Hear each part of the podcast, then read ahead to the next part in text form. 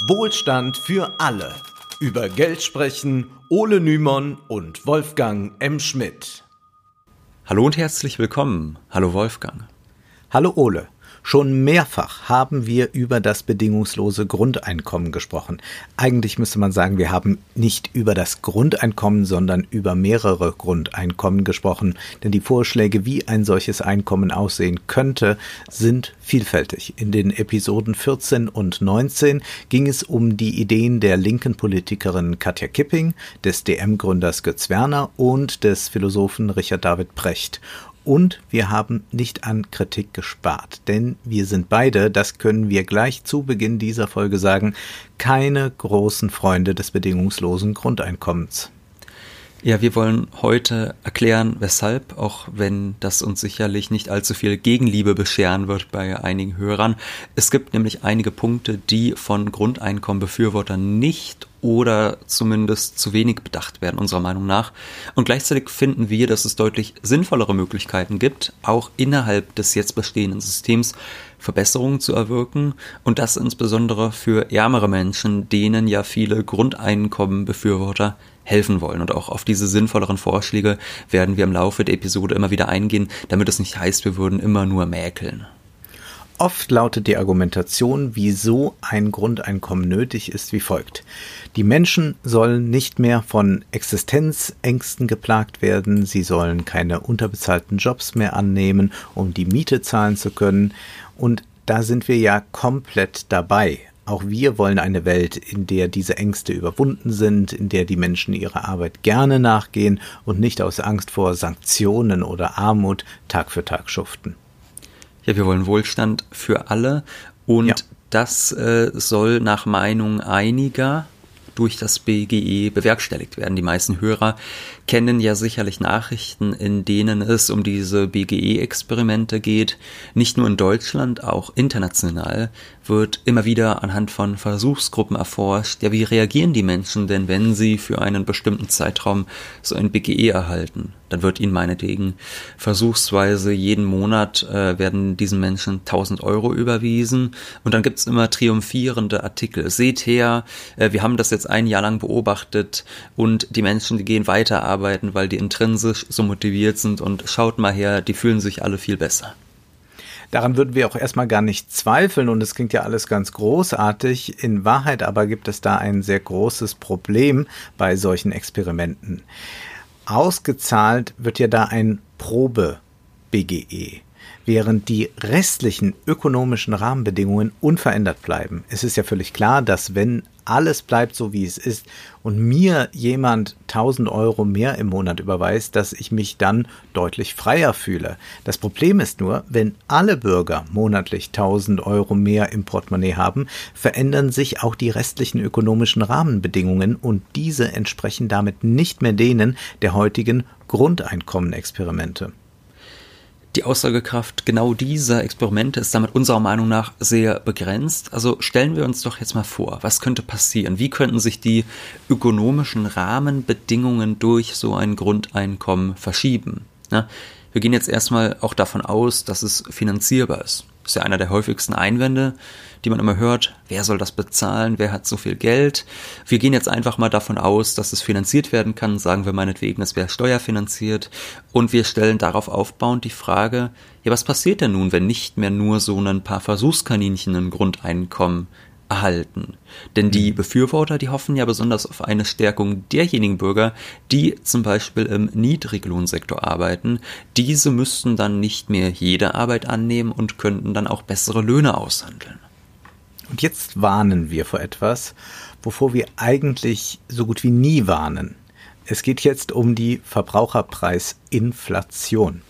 Oft haben wir gelacht über die Crash-Propheten, die wegen steigender Geldmengen, steigende Preise sogar eine Hyperinflation an die Wand malen. Aber in diesem Fall ist es genau umgekehrt. Die Geldmenge muss zwar nicht unbedingt steigen, viele Grundeinkommenkonzepte sollen ja nicht durch staatliche Verschuldung finanziert werden, aber das Geld soll umverteilt werden. Und wenn die Durchschnittsbürger mehr Geld zur Verfügung haben, die Warenmenge aber nicht steigt, kann es selbstredend zu einer Preisinflation kommen. Ja, und das leugnen auch die Grundeinkommenanhänger überhaupt nicht oder zumindest nicht alle. Ähm, mhm. Die äh, Initiatoren von meinen Grundeinkommen zum Beispiel, die äh, kommunizieren das sogar relativ offen. Die schreiben zwar, die Vorstellung, dass für das Grundeinkommen zusätzliches Geld in unserem Finanzsystem nötig wird, ist schlicht falsch. Die gesamte Geldmenge bleibt gleich, sie wird lediglich innerhalb des Systems anders verteilt, deswegen gibt es auch keine steigende Inflation. Damit ist jedoch nur die Inflation der Geldmenge gemeint. Die Geldmenge bleibt gleich, aber sie wird neu verteilt, da die Aktivisten ihr BGE vor allem durch steuerliche Umverteilung finanzieren wollen. Die Verbraucherpreise können sich dabei durchaus verändern und so heißt es bei Mein Grundeinkommen Preisverschiebungen hingegen könnte es mit Grundeinkommen tatsächlich geben. Von Menschen hergestellte Waren etwa könnten im Vergleich zu maschinell produzierten im Preis steigen. Vor allem solche Waren und Dienstleistungen, an deren Produktion Menschen nur noch gegen angemessene Entlohnung beteiligt sein möchten, könnten teurer werden. Wohlgemerkt, könnten teurer werden. Es ist jetzt nicht ausgemacht, was genau die inflationäre Wirkung äh, des Grundeinkommens wäre. Und das stellt mhm. auch der Ökonom Thies Petersen im Wirtschaftsdienst im Jahr 2017 fest. Dort schreibt er, wenn viele Menschen als Reaktion auf ein BGE ihr Arbeitsangebot reduzieren und mit einem geringeren verfügbaren Einkommen zufrieden sind, führt das geringere verfügbare Einkommen zu einem Rückgang der Konsumnachfrage und bewirkt einen Rückgang des gesamtwirtschaftlichen Preisniveaus. Es könnte also deflationäre Wirkung geben, doch das relativiert Petersen sofort wieder. Gleichzeitig ist jedoch zu berücksichtigen, dass dann auch das Arbeitsangebot spürbar sinkt, sofern der Rückgang des Arbeitseinsatzes nicht durch einen höheren Einsatz des Faktors Kapital kompensiert wird, sinkt die Produktion und mit ihr das Güterangebot.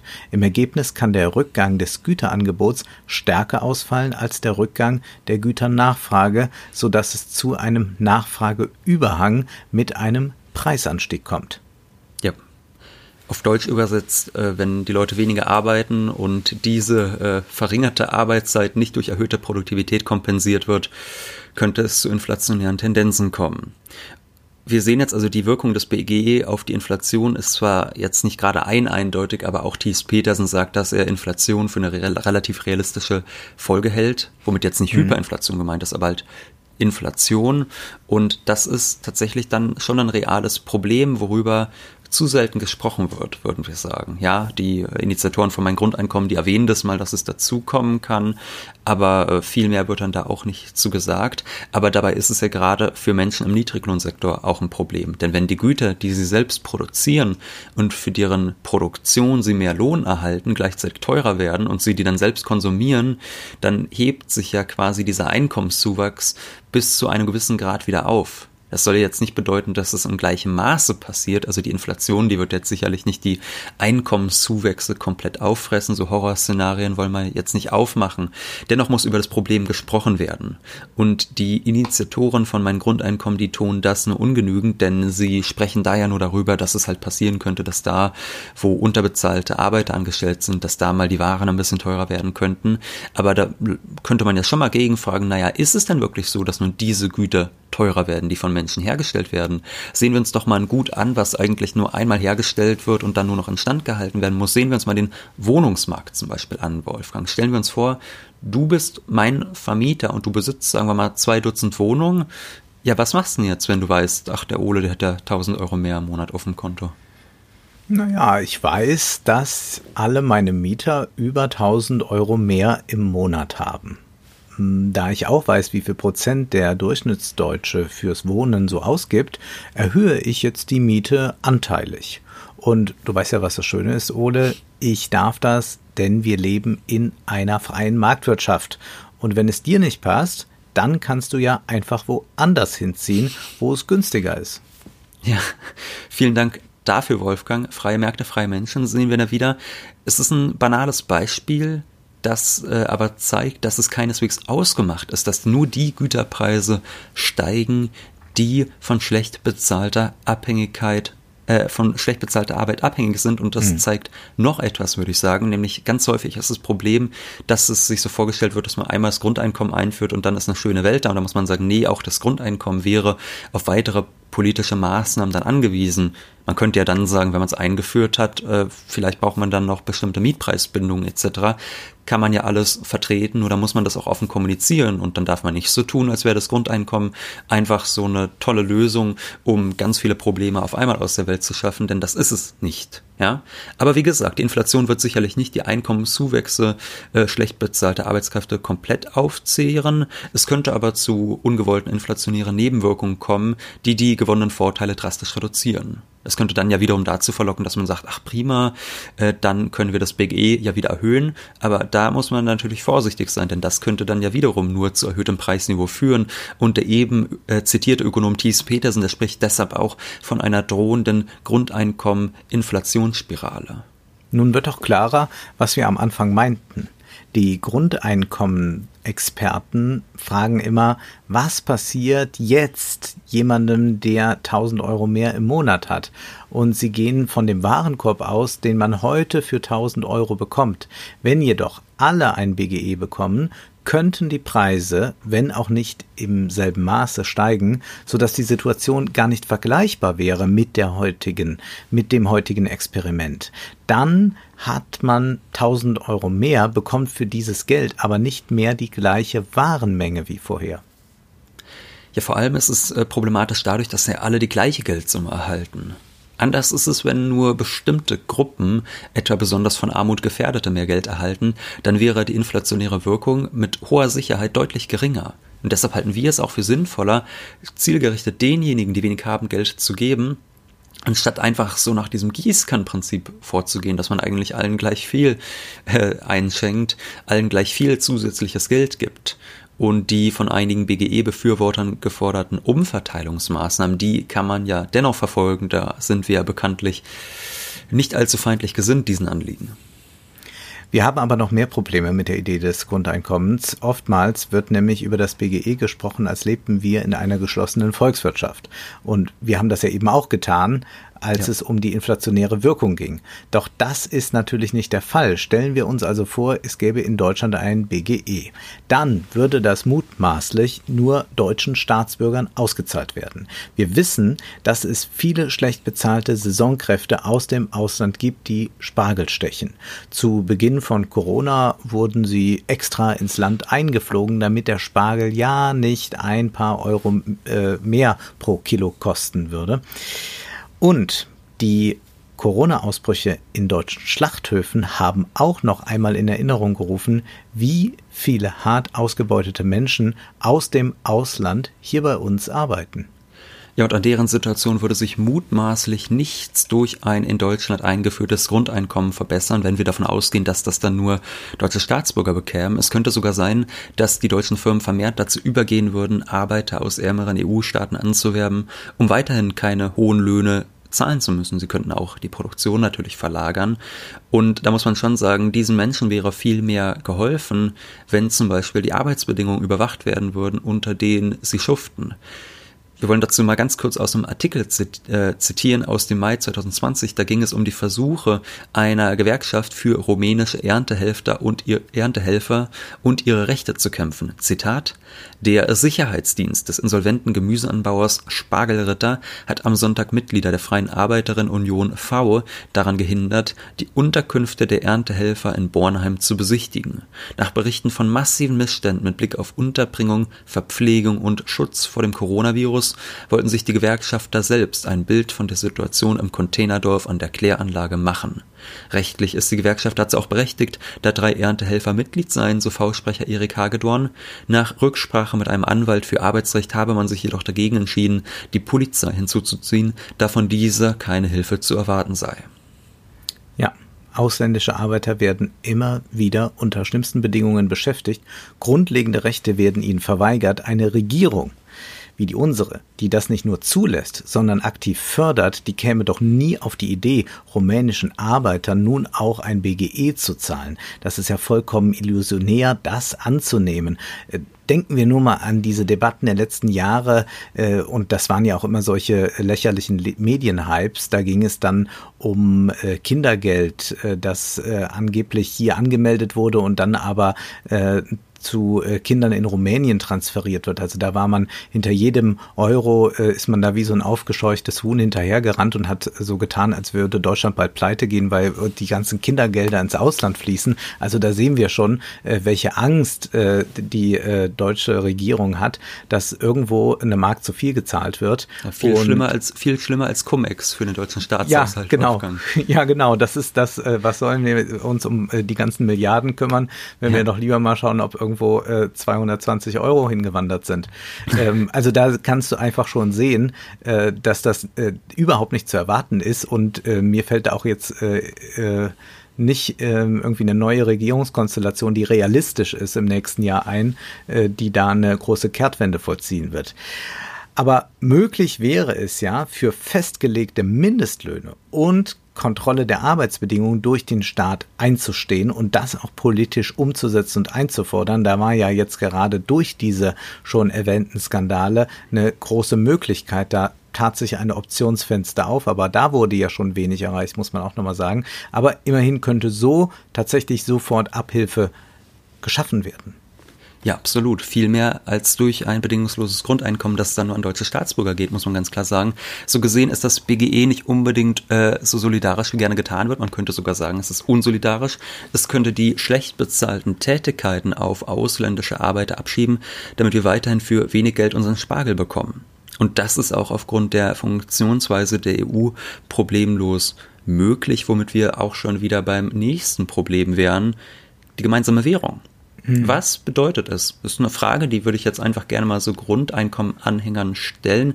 Vielleicht haben sie gute Antworten teilweise darauf, aber ich habe sie bislang ehrlich gesagt nicht gefunden, muss ich sagen. Was bedeutet es, wenn ein Land sich in einem gemeinsamen Währungsraum mit 18 anderen Staaten zu einem Alleingang entscheidet und so einen BGE einführt? Ja, gehen wir jetzt mal davon aus, dass es tatsächlich zum Beispiel inflationäre äh, Tendenzen gibt dadurch dann macht das die Geldpolitik in der Eurozone alles andere als einfacher.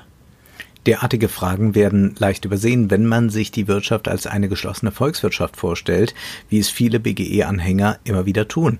Aber das deutsche Kapital kann problemlos ausländische Arbeiter zu schlechten Arbeitsbedingungen einstellen oder die Produktionsstätten einfach ins Ausland verlagern. Dann wäre der gewünschten, wäre dieser gewünschte positive Effekt hinüber und in der Eurozone gibt es gemeinsame Inflationsziele und die sollen erreicht werden, gemeinsam und darüber kann sich jetzt ein Staat nicht einfach mal so hinwegsetzen. Diese Probleme, die müssen unserer Meinung nach stärker thematisiert werden, wenn es um das Grundeinkommen geht. Erstens, gibt es inflationäre Wirkung? Und wenn ja, wen treffen diese am stärksten? Wie groß ist die Verbesserung der Lebenssituation für Menschen mit niedrigem Einkommen wirklich? Zweitens, führt das BGE einfach nur zu einer verstärkten Ausbeutung ausländischer Arbeitskräfte? Oder vielleicht auch zu einer Kapitalflucht. Das ist ja ein Argument, muss man sagen, ja. das benutzen gerne immer Neoliberale, aber ganz ausschließen darf man dieses Argument jetzt trotzdem nicht, muss man sagen. Und drittens, wie soll eine gemeinsame Geldpolitik mit gleichen Zielinflationsraten funktionieren, wenn einige Staaten ein BGE haben und andere keines? Die Geldpolitik der EZB, die überall in der Eurozone gleiche Zinsen und gleiche Inflationsraten will, ist unserer Meinung nach durchaus problematisch. Aber wenn wir nun einmal davon ausgehen, dass das die derzeitige Geldpolitik ist, muss man schon erklären können, wie diese mit einem vielleicht besonders inflationär wirkenden BGE vereinbar sein soll, dass es nur in einigen Euro-Staaten gibt und in anderen nicht. Eine Einführung des BGE in der gesamten Eurozone ist jedenfalls kein realistischer Vorschlag, der eine ernstzunehmende Antwort darstellt.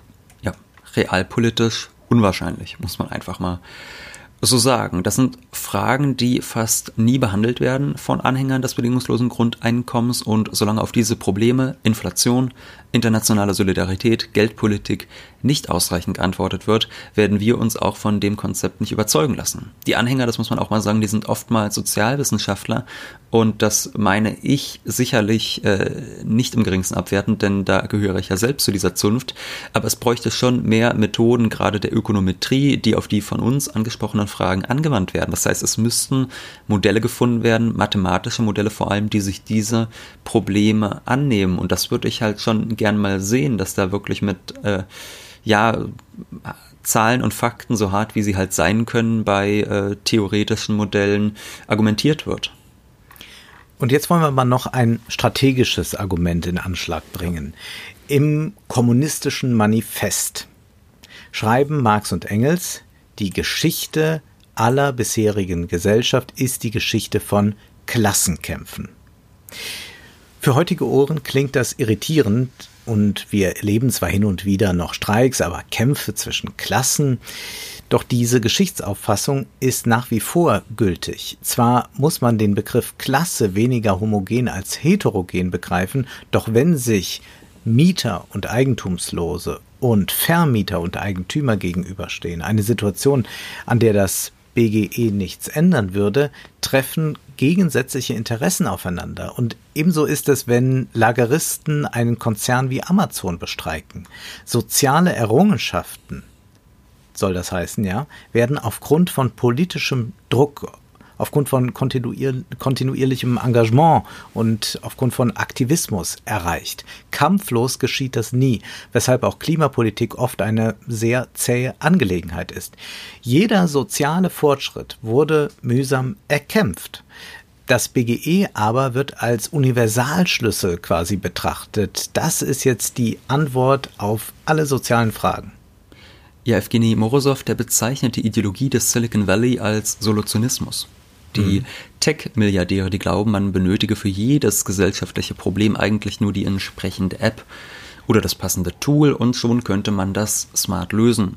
Auch das BGE ist relativ solutionistisch und man muss auch sagen gefährlich, denn wenn man alle sozialen Fortschritte von nun an unter dem BGE rubriziert, schafft man damit einen machtvollen Hebel, der, wenn sich das politische Klima nach rechts ändert oder neoliberal bleibt, dazu verändert, äh, verwendet werden kann, die sozialen Errungenschaften mit einem Mal auf ein Minimum, Minimum herunterzufahren. All diese Dinge, die schrittweise erkämpft worden sind.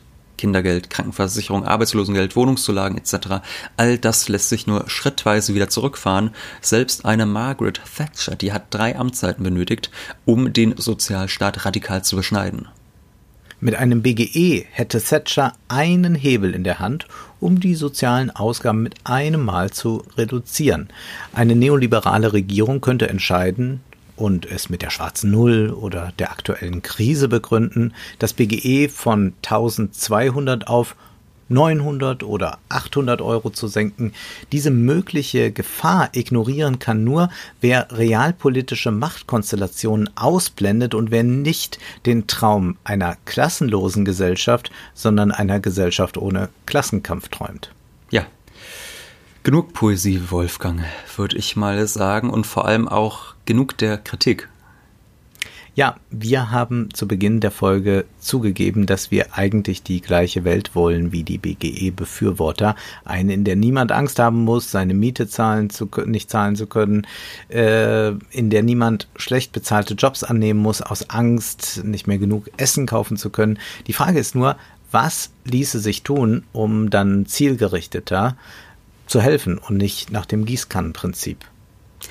Es gibt viele Maßnahmen, die hilfreich sein könnten höhere Mindestlöhne zum Beispiel, haben wir schon genannt, ähm, was zum Beispiel auch etwas wäre, was ausländischen Arbeitern sehr helfen könnte. Ähm, und diese Mindestlöhne, die müssen dann natürlich auch eine Rente ohne Altersarmut garantieren. Das ist ja derzeit beim jetzigen Mindestlohn nicht der Fall. Ja. Äh, oder staatlichen Sozialbau, der gegen steigende Mieten hilft oder meinetwegen auch Mietpreisbremsen etc. All solche Dinge können sinnvoll sein. Das ich sag mal so, die Liste an geeigneten Maßnahmen, die mehr helfen würden als so ein nominaler Geldbetrag, der jeden Monat auf dem Konto aufploppt, diese Liste wäre unendlich lang.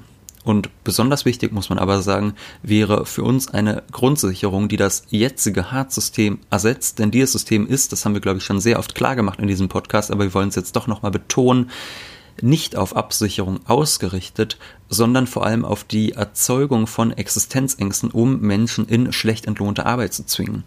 Es ist beinahe unmöglich, aus diesem Teufelskreis auszubrechen, äh, wie eine Freundin mir neulich nochmal berichtet hat aus ihren persönlichen Verhältnissen. Und sie hat diese Erlebnisse auch äh, für uns netterweise verschriftlicht, die sie in ihrer Kindheit und Jugend in einer Hartz-IV-Bedarfsgemeinschaft gemacht hat. Und sie hat uns auch erlaubt, daraus vorzutragen. Und jetzt kommt ein sehr, sehr kurios anmutendes, aber wirkliches Beispiel aus der Hartz-IV-Welt. Und zwar schreibt sie, in den Sommerferien 2016 wollte mein damals minderjähriger Bruder im Rahmen eines vergüteten Praktikums erste Einblicke in Tätigkeiten gewinnen, die nach dem Abitur zum ausgeübten Beruf bzw. zum Studium dazugehören. Wir waren zunächst sehr froh, dass es vergütet werden sollte, bis wir es in guter Absicht frühzeitig dem Jobcenter mitteilten, die uns daraufhin für den anstehenden Zeitraum im Vorhinein die Leistungen nach dem zweiten Buch Sozialgesetzbuch kürzten, weil der Betrag der Vergütung für das Praktikum zum damaligen Zeitpunkt noch nicht feststand, wurde begründet, dass die Kürzung eine Maßnahme sei, Zitat, um Überbezahlung zu vermeiden. So kam es, dass unserem Haushalt damals zum Monatsanfang das für die Mietzahlung notwendige Geld nicht zur Verfügung stand und die Vergütung für den Ferienjob erst nach Praktikumsende gezahlt wurde. Es ist mir unverständlich, wie durch solche Prozeduren nach wie vor den heranwachsenden Jugendlichen von ALG II-Empfängerinnen die Emanzipation aus diesen Verhältnissen erschwert werden muss, woran doch der Sozialstaat das größte Interesse haben muss. Ja, wir sehen hier vor allem, dass systematisch verhindert wird, dass sich junge Menschen aus eigener Kraft aus der Armut herausarbeiten, denn der Familie der hier zitierten Freundin wurde das ALG II gekürzt, weil der Bruder eine Praktikumsvergütung erhalten hat. Also so viel mal zum Thema Leistungsgesellschaft. Da musste dann Widerspruch eingelegt werden und eine große Menge an bürokratischem Bohai erledigt werden, damit das dann irgendwann doch wieder ans Lot gerückt worden ist. Und ähnlich verrückt lesen sich dann die Berichte von Maßnahmen des Jobcenters, die Langzeitarbeitslosen Arbeitslose absolvieren sollen, selbst wenn die Maßnahmen völlig absurd sind. Nochmal ein kurzes Zitat.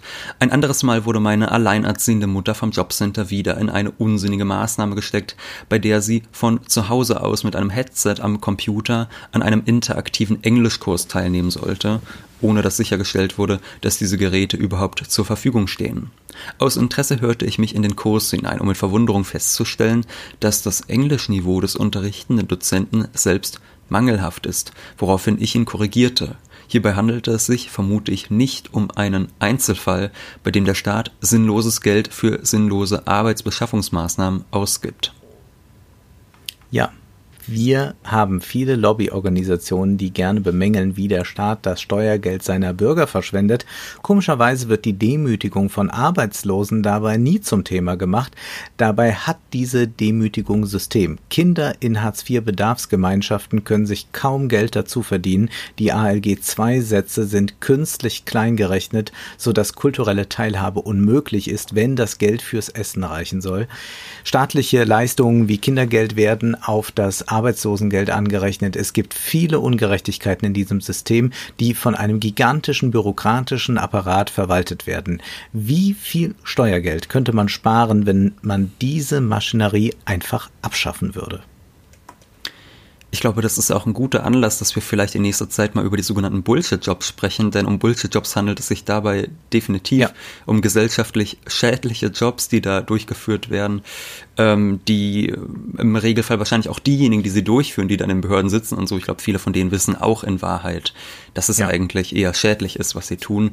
Ein Wort vielleicht noch zu diesen Ungerechtigkeiten mal im Allgemeinen. Immer wieder dürfen wir uns von Hauptstadtjournalisten erklären lassen, wie die Gesellschaft auseinanderdrifte und dann wird erzählt, dass sie dummen Bürger auf die bösen Populisten hereinfallen und all solcher Quatsch. Und hätte Donald Trump jetzt nochmal gewonnen, dann hätten wir davon ausgehen können, dass wir uns das alles wieder von vorne hätten anhören dürfen. Texte und, lagen schon fertig in der Schublade. Ja, ja, einfach nochmal von vier Jahren und Jahreszahlen ja. geändert. Und diese Journalisten, die wundern sich dann über politische Radikalisierung, weil sie sich lieber damit auseinandersetzen, ob äh, Politiker meinetwegen ähm, staatsmännisch genug sind, wenn sie eine Rede Kann halten. Kann er so. Kanzler?